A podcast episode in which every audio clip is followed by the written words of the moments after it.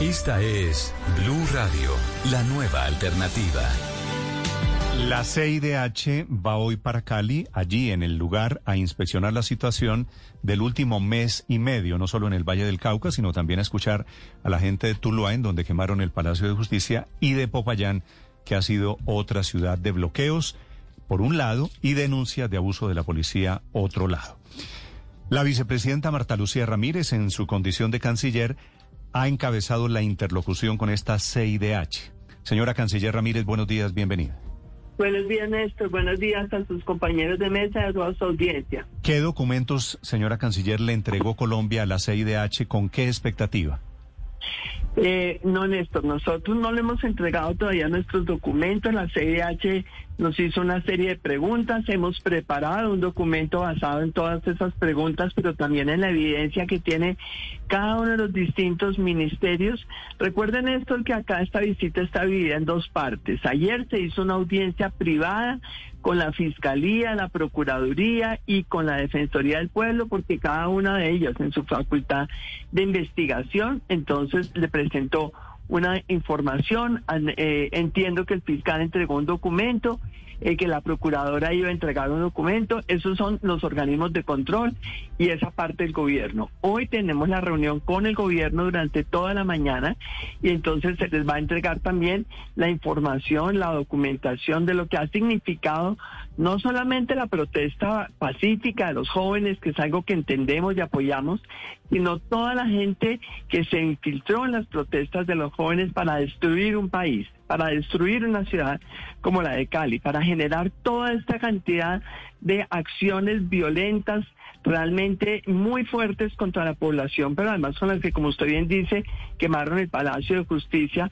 Y en esa visita también esperamos que ellos se reúnan tanto con las personas que dicen que han sufrido algún tipo de agresión o algún tipo de violencia o algún tipo de abuso de autoridad por parte de la fuerza pública, como especialmente con toda esta ciudadanía perpleja, afectada, golpeada económicamente, pero también es que tenemos muertos, es que hay desafortunadamente 20 personas a quienes les costó la vida toda esta cantidad de llamados al odio, a la insensatez, a la destrucción que hicieron algunos porque le han hecho mucho daño al país. Ellos tienen que escuchar esta tarde en Cali, van a escuchar también en Popayán, en Tuluá, pero la visita de hoy en la mañana es muy importante con las distintas entidades del gobierno donde van a recibir información y en donde se les va a entregar documentación. Mm.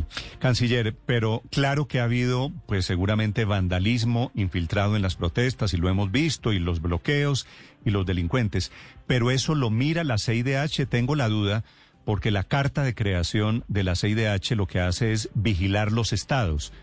Y si la CIDH vigila los estados, lo que nos eh, toma la lección o el examen es al Estado, quiere decir al gobierno colombiano y su política de derechos humanos en el manejo de estas seis semanas largas de protestas?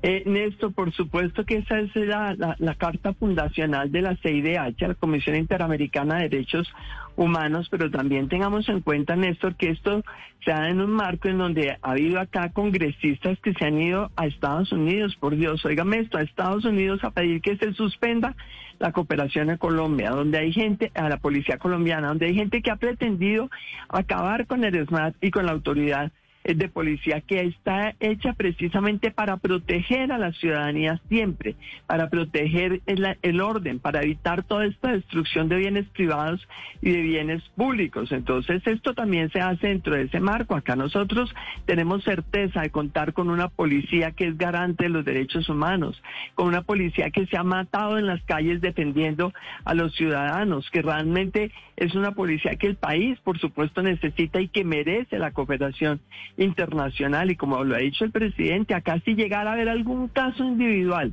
de violación de los derechos humanos, jamás se podría decir que es el Estado colombiano el que tiene una práctica persistente de violar derechos humanos, sino cualquier responsabilidad tiene que asumirla directamente el funcionario de, policía o el funcionario que haya tenido ese abuso de autoridad, porque de eso se trata también Por eso, toda esta inspección sobre derechos humanos. Si la inspección es al Estado colombiano en general, esto termina, lo que estamos viendo de la CIDH, termina siendo un juicio a la labor de la policía en particular durante estas seis semanas y media?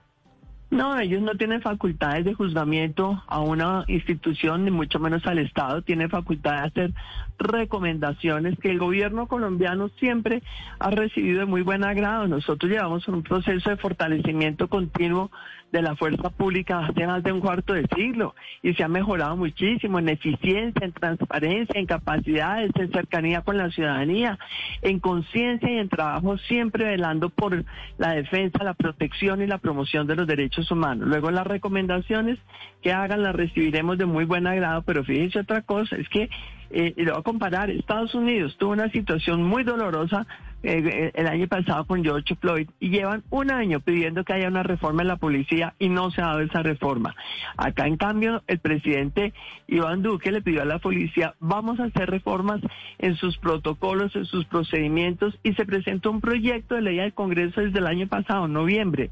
Ya se ha discutido en su primer trámite y adicionalmente a esa reforma a este proyecto de ley. También se hicieron reformas eh, justamente este fin de semana que anunció el presidente que va a explicar el ministro con todo el detalle, donde se crea un viceministerio precisamente para la seguridad ciudadana, para fortalecer el, la profesionalización de la más alta calidad de nuestros policías, para que se les esté evaluando cada dos años y se tenga certeza de que no han tenido ninguna queja por violación de derechos humanos ni nada por el estilo. Entonces, esto es un mejoramiento continuo, las recomendaciones de la CIH las vamos a recibir obviamente respetuosamente, pero también diciendo con certeza tenemos un Estado, tenemos unas instituciones, tenemos una democracia legítima y, y defenderemos siempre a los colombianos, defenderemos siempre el derecho que tiene el pueblo colombiano a vivir pacíficamente y en orden, cumpliendo las normas y sin esta destrucción del patrimonio público y privado que hemos visto,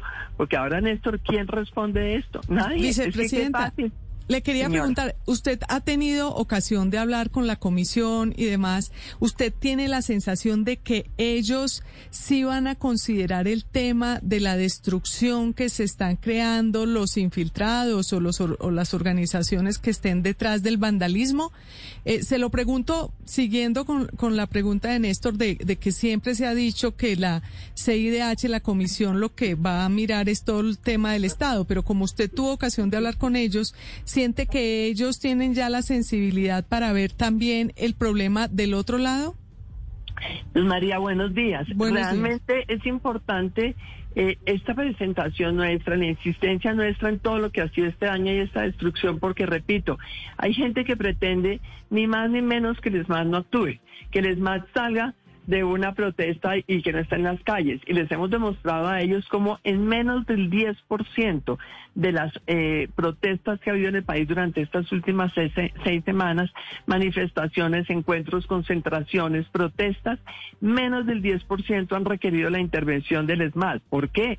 Porque el 90% se han hecho pacíficamente por jóvenes espontáneos que están expresando un descontento que compartimos, pero donde hay destrozos, donde hay violencia, por supuesto que el SMAT está y estará para defender a los colombianos y para proteger ese patrimonio público de los colombianos. Es dentro de ese contexto. Ellos no van a hacer acá ningún juzgamiento de responsabilidad civil, ni mucho menos van a definir eh, acá quién tiene responsabilidades, pero es algo que nosotros en Colombia no debemos perder de vista, porque nos han sometido a través de las redes, a través de este odio, a través de esta descalificación, senadores que dicen que los policías son unos cerdos asquerosos y asesinos.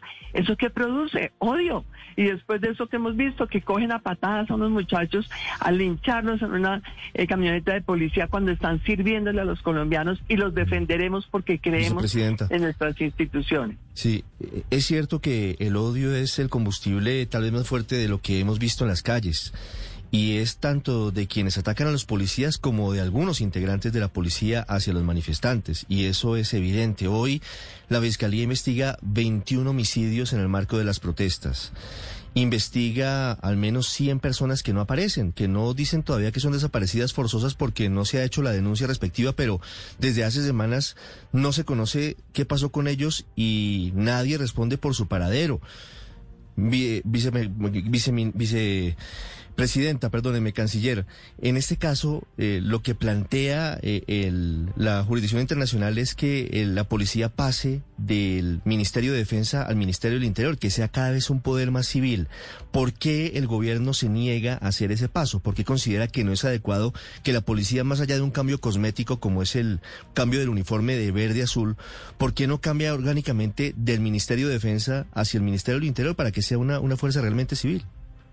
Bueno, mire, esa es una respuesta que le dará usted ministro de la Defensa, pero le quiero decir por qué la policía está dentro del Ministerio de la Defensa, porque es una policía multifuncional, multitarea, que le ha tocado, a diferencia de las policías del mundo entero, eh, temas como la defensa del medio ambiente, la protección de la niñez y la adolescencia, pero también le ha tocado la lucha contra el narcotráfico, que es una tarea que requiere unas eh, eh, habilidades y una formación distinta. Entonces lo que ha tenido la policía es que en cada una de sus escuelas de formación forman esas especialidades, pero siempre hay un elemento transversal que es el respeto a los derechos humanos. Y él lo ha existido y lo existirá porque se está fortaleciendo eso. Esto no es una reforma cosmética, aquí se está metiendo una serie elementos adicionales, no solo en la formación y preparación, sino en la evaluación rigurosa y periódica de cada policía para asegurarse que su comportamiento realmente honra esa institución. Están en el Ministerio de la Defensa porque en ese tipo de tareas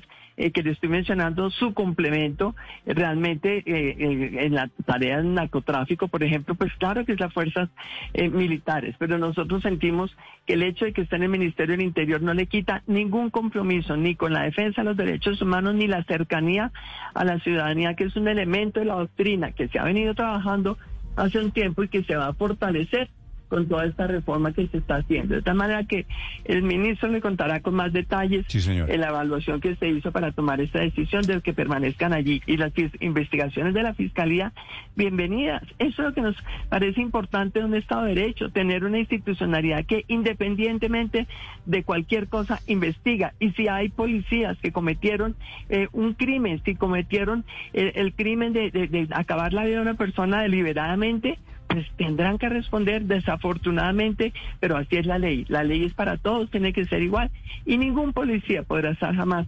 exento de cumplirla. Canciller, una pregunta final.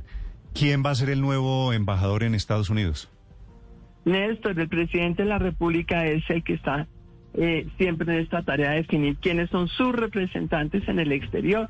Con él hemos hablado de algunas opciones pero todavía no hemos hablado sobre quién será la persona finalmente que ocupe esa importantísima embajada para mantener la cooperación, para fortalecerla, porque Colombia es un aliado estratégico para Estados Unidos precisamente en la defensa de la democracia y en la defensa de los valores de las libertades, del orden y de la autonomía y el desarrollo económico que compartimos. El presidente muy pronto seguramente va a decir quién es esa persona. Canciller, ¿y qué, qué opciones, qué perfil están viendo? No, siempre se debe buscar con excelencia, siempre se debe buscar realmente personas que tengan el conocimiento, la preparación y la excelencia para representar a un país. Aquí tenemos una diplomacia que tiene que hacerse en un trabajo constante, representando al país, explicando en todos los escenarios lo que es Colombia, sus oportunidades, sus grandes desafíos, las grandes ventajas que tiene para los inversionistas. Es una persona que tiene realmente, como todos los embajadores, yo pienso que es que todo el cuerpo diplomático debe tener ese nivel de excelencia y capacidad de representación y de formación y conocimiento. Es, es, un perfil muy, eh, muy general, pero muy exigente. ¿El expresidente Pastrana ya les dijo que no? Pues el expresidente Pastrana hizo unas declaraciones eh, contando cuando el presidente le ofreció y contando que no. Lástima, porque eres un excelentísimo conocedor de Estados Unidos, lo conocen, lo quieren, lo admiran, lo respetan, no se les olvide que a él se le ocurrió el tema del Plan Colombia durante ese gobierno y gracias a eso el presidente Biden se volvió un gran conocedor de Colombia de tal manera que pues sí, sería maravilloso, pero él mismo ha dicho que no. Gracias, canciller, por estos minutos muy amables. A usted muchas gracias, Néstor, feliz día. La ministra de Exteriores, hablando al final sobre quién va a ser el nuevo embajador de Colombia, será el hombre o la mujer que reemplace a Pacho Santos, que se regresa a Colombia, y hablando especialmente sobre la CIDH, que hoy está en Bogotá y va para Cali dentro de un par de horas. 6.55 en Blue Radio.